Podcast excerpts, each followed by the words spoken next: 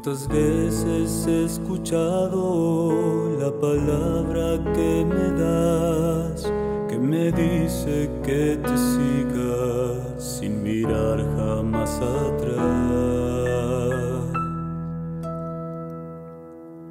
¿Cuántas veces de mis labios ha salido un quizá y de mi corazón frágil? ¿Qué tal amigos? Sean bienvenidos una vez más a su podcast favorito Camino a la Santidad. El día de hoy, bueno, continuamos con esta catequesis, estos temas que nos ayudarán a prepararnos durante toda esta cuaresma para, bueno, pues recibir mejor y vivir mejor estos días santos de la Semana Santa, propiamente los del Trido Pascual.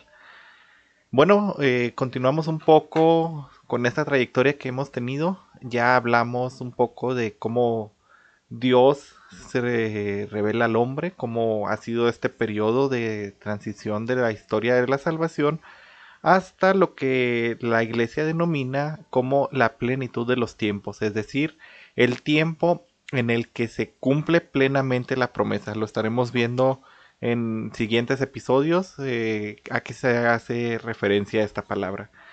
Pero bueno, ah, recordemos un poco antes de entrar en materia de lo que hablaremos el día de hoy. El episodio pasado, el episodio de este martes pasado, hablábamos un poco acerca de lo que era el Evangelio, la, reflexión de las lecturas de este domingo, específicamente sobre dos temas en, eh, en concreto. El primero, el tema de la transfiguración de nuestro Señor, y el segundo, el tema de la historia de la salvación.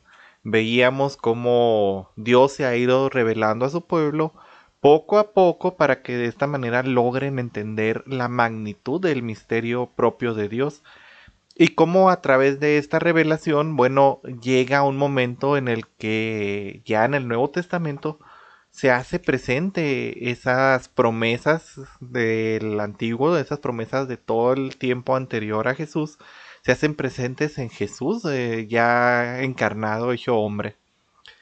En este periodo histórico, bueno, pues eh, veíamos dentro de la transfiguración cómo el Señor quiere mostrarles a sus discípulos un poco de su gloria, un poco de su divinidad, para que en estos momentos en los que había un poco de duda, un poco de incertidumbre, en lo que no entendían a qué se refería con que tenía que sufrir y morir eh, propiamente, bueno, pues para que no fueran como los otros discípulos que ya habían abandonado al Señor, en este caso no los apóstoles, sino los discípulos que lo seguían, las otras personas que lo seguían, que en el mismo Evangelio lo menciona como personas que al momento de decir Señor el episodio este de que tiene que padecer, de que tomen su cruz, bueno, se empiezan a, a, desanimar un poco y lo dejan. Eh, se muestra el Señor eh, a sus discípulos de esta manera gloriosa, pero ¿por qué tuvo que eh, pasar este propiamente eh, este sufrimiento de nuestro Señor? aquí, bueno, nos regresamos un poco al Antiguo Testamento, específicamente hablando al principio de toda la creación, al momento en el que están Adán y Eva en el paraíso, y nos vamos a enfocar en este episodio específicamente hablando sobre la caída del hombre. ¿Qué es esto? ¿Por qué mm, el Señor tuvo que padecer? Bueno, porque primero hubo algo que hizo que el hombre se apartara de la gracia de Dios. Aquí lo vemos en el Catecismo de la Iglesia Católica en el número 387. 87, dice, la realidad del pecado, y más particularmente del pecado de los orígenes, solo se logra esclarecer a la luz de la revelación divina. Solo el que en el conocimiento de los designios de Dios sobre el hombre se comprende lo que es el pecado, que este es un abuso de la libertad que Dios da a las personas creadas para que puedan amarle y amarse mutuamente. Bueno, ¿qué sacamos en conclusión? Aquí resumí un poco, pero ¿qué sacamos en conclusión con esto? ¿Qué es el pecado propiamente? El pecado es esta desobediencia del amor de Dios. Es este apartarse de las promesas del Señor. Y es bueno esta desobediencia la que atrae el pecado al mundo.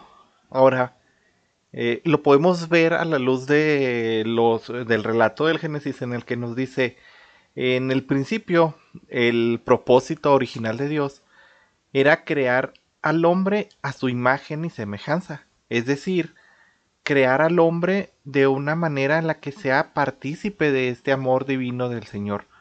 A un hombre en el que su condición, este, bueno, pues lo hace imagen de, de Dios, lo hace digno, lo hace una persona que está en esa comunión afectiva con el Señor, con Dios.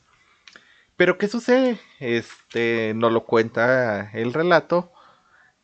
Hay algo ahí, este una voz que empieza a entrar, una voz seductora que empieza a querer tentar al hombre.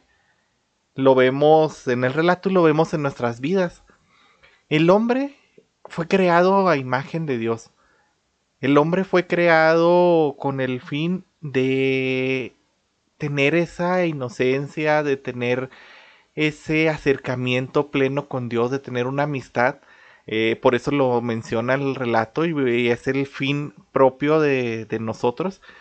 El hombre en el relato del Génesis, bueno, tiene una convivencia fraterna con Dios. Dice que Dios baja y eh, va recorriendo el jardín y va hablando con el hombre directamente. Y en nuestras vidas, esto se traduce en el que Dios, en su plan salvífico, en su plan original de la creación del hombre, lo crea de cierta manera en la que pueda tener una relación plena con él, que el hombre por su propia naturaleza se relacione plenamente con el Señor. Pero siempre hay una voz seductora. En este caso, este, lo vemos con el relato del Génesis con la serpiente. ¿Y quién es esta voz seductora? Bueno, pues es ese ángel que en un principio decidió pues apartarse del amor pleno del Señor. Lo vemos con el relato de la caída de, de los ángeles. Y ellos son seres espirituales que Dios creó perfectos. Entonces, al haber rechazado libremente, con una elección propia, el amor de Dios, irrevocablemente se condenaron. Irrevocablemente ya no pueden salvarse. ¿Por qué? Porque eran unas criaturas perfectas, seres espirituales perfectos, que al rechazar a Dios están rechazando por completo todo hasta la salvación del Señor. Y uno de estos ángeles que caen, bueno, pues lo vemos como Satanás, el, demonio. Em, y a veces pareciera como que el demonio tiene un poder eh, sobre todos nosotros. Ahorita lo comentaba precisamente con mi familia, de que a veces pareciera que en nuestras vidas la voz del demonio es más poderosa, a veces pareciera que las acciones que pasan malas, el aborto, los asesinatos, el hambre, las guerras, la corrupción del alma, es algo más fuerte que Dios. A veces pareciera en nuestras vidas que el demonio tiene más poder. Sin embargo, como lo dice el catecismo en el 395, el poder de Satanás no es infinito. No es más que una criatura. Y por el hecho de ser un espíritu propio, eh, pues no puede, digo, es, dice, es una criatura poderosa por el hecho de ser espíritu puro, pero siempre criatura, que no puede impedir la edificación del reino de Dios. Entonces, bueno, Satanás eh, entra en nuestra vida y corrompe este plan original del Señor. Entonces, este plan es lo que lleva en el relato del Génesis a la expulsión del paraíso y es lo que nos lleva a nosotros a la expulsión de esa comunión con el Señor. Es lo que la iglesia conoce como el pecado original. Ahora bien, ¿qué es esto de pecado original y por qué la iglesia dice que todos nosotros, eh, desde el momento de nuestro nacimiento, somos parte del pecado original? El pecado original eh, no es, eh, bueno, es la desobediencia en un principio de Adán y Eva, pero se interpreta como la desobediencia del hombre hacia Dios. esa ruptura de esa comunión fraterna, de ese amor que lleva al hombre a apartarse por completo de Dios y no querer seguir sus obras, dejarse tentar por las obras del enemigo, del diablo. Entonces, bueno, eh, ¿por qué esto llega hasta nosotros? Porque en el momento de la creación, Dios crea al hombre y a la mujer como una unidad. Entonces, al ser Adán y Eva, este, hombres, en el sentido de lo que abarca la palabra de hombre, no sino en género, sino como humanidad. Ellos al momento de pecar y al momento de que nuestros padres y todo el momento de eh, familiares pasados de nosotros, yéndonos a miles de años, eh, pecaran, abarca toda la humanidad en conjunto. La desobediencia de una sola persona no significa que esa persona, que por esa persona todos eh, seamos pecadores, sino significa que al pecar el hombre, toda la humanidad unida e, a ese hombre también obtiene este pecado.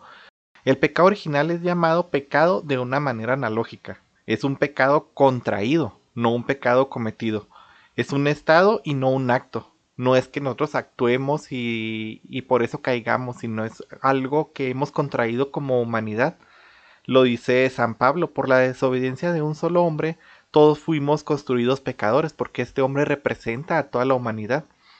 Entonces, bien, este pecado, esta desobediencia, nos lleva a apartarnos del Señor. En el relato del Génesis lo vemos como que Dios les dice, no pueden comer de cualquier cosa menos de este árbol.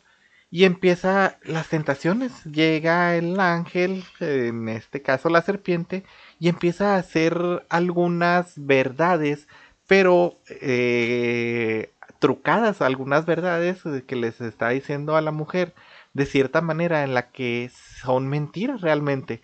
Por eso a Satanás se le conoce como el padre de la mentira.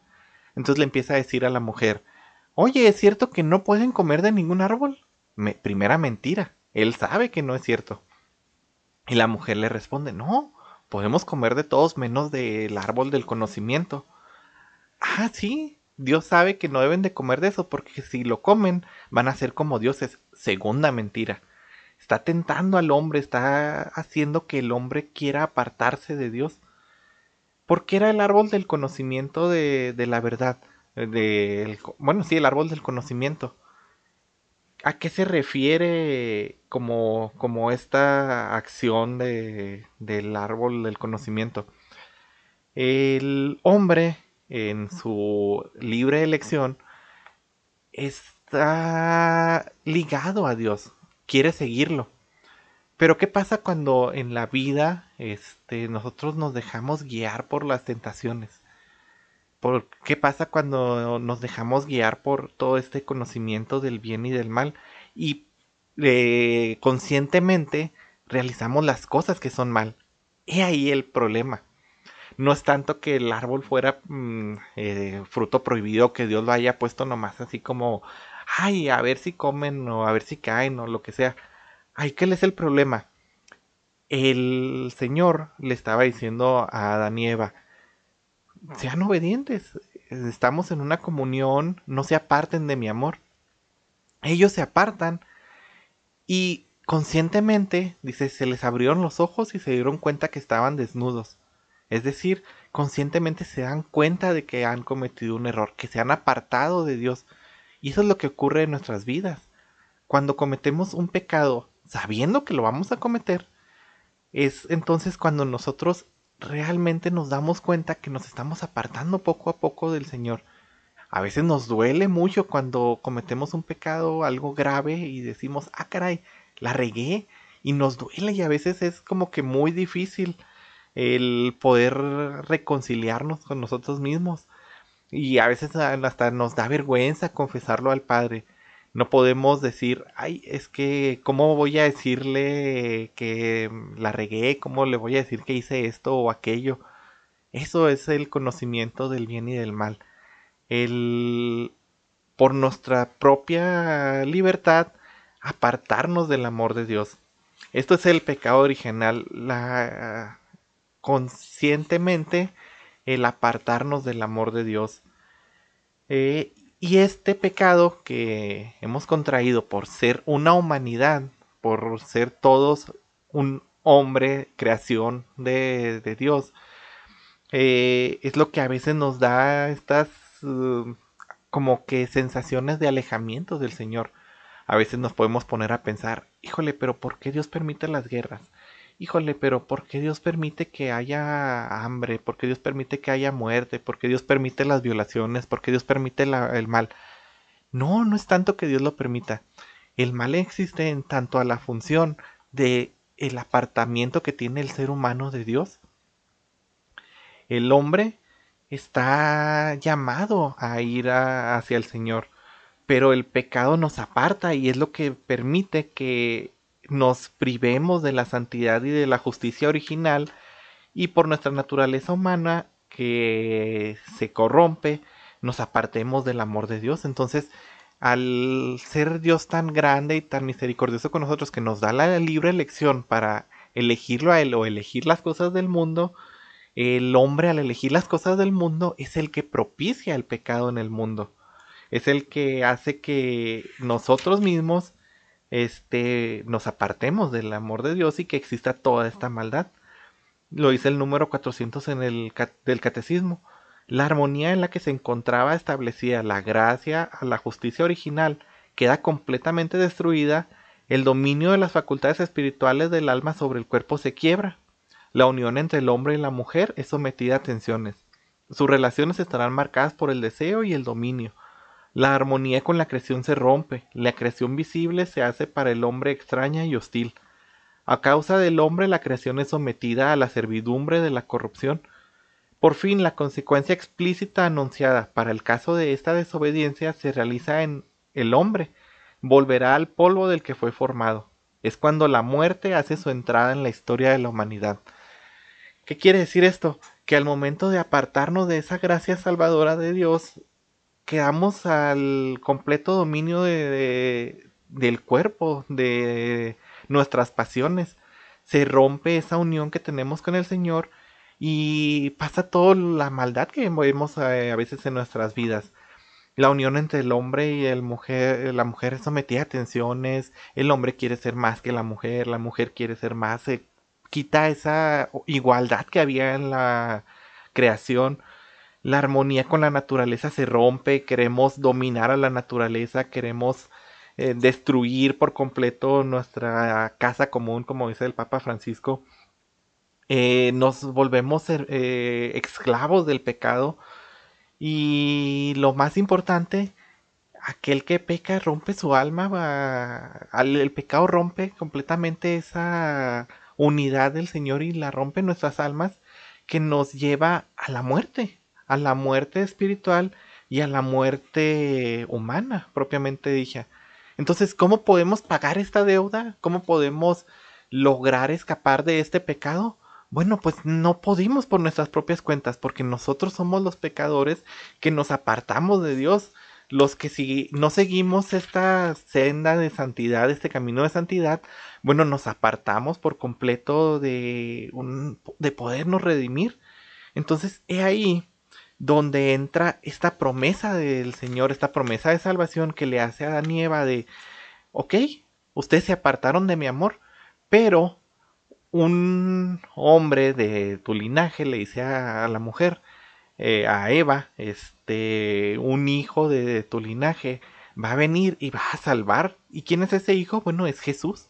Es Jesús que llega y como lo veíamos, hace por completo la plenitud de, de todas estas promesas que se ha ido dando al pueblo, de este pueblo tan numeroso que le dice Abraham, y de esta promesa que le hace a Eva al momento de pecar de que alguien va a pisar a esa serpiente. ¿Quién es esa serpiente? Bueno, pues el demonio.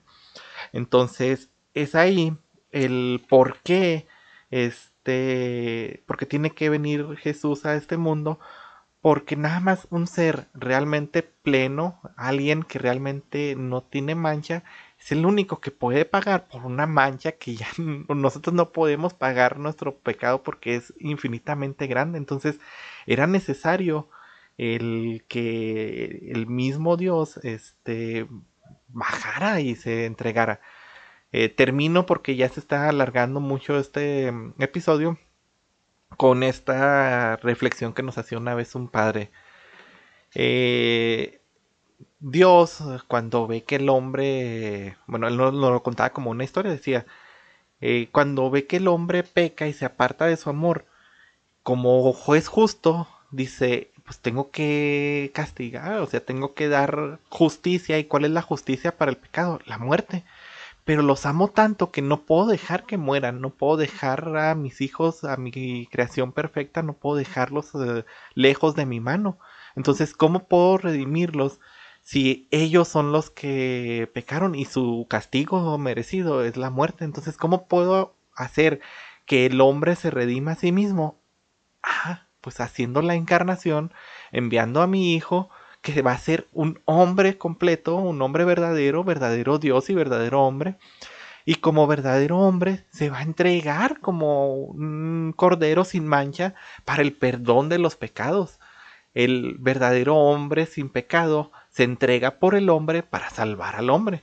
Entonces es por eso que la iglesia lo, lo dice durante el sábado santo. Feliz la culpa que mereció tal redentor. Alegrémonos por la culpa que ha merecido a tan grande sacrificio a nuestro Señor.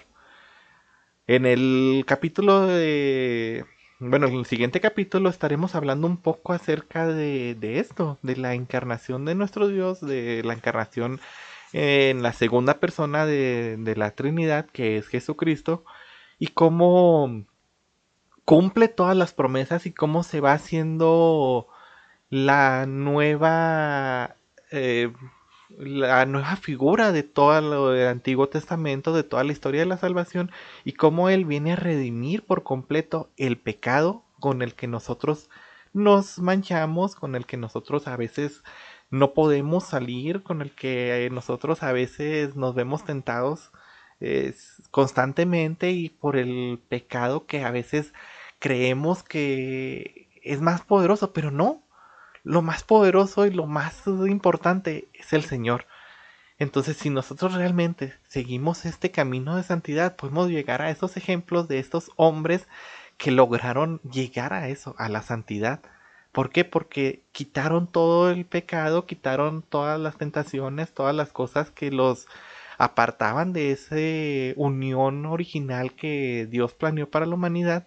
Y bueno, pues apartados de todo esto, lograron llegar a la santidad.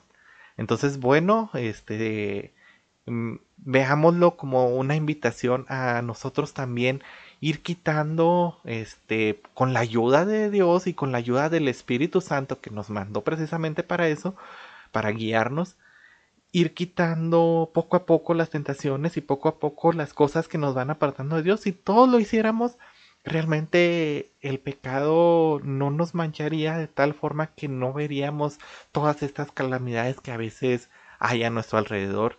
Y así este confiados en el Señor, confiados en Jesús, pues podemos nosotros ver un poco de esa transfiguración que veíamos en el episodio pasado y poder ver esa gracia, esa maravillosa presencia de nuestro Señor si la viéramos, yo creo como la vieron los apóstoles, nosotros quisiéramos estar en esa gracia salvadora y nos apartaríamos por completo del pecado. Este, y bueno, eh, nos estamos viendo. Que Dios los bendiga. Hasta pronto. Cuando llene mi vida de ti, te seguiré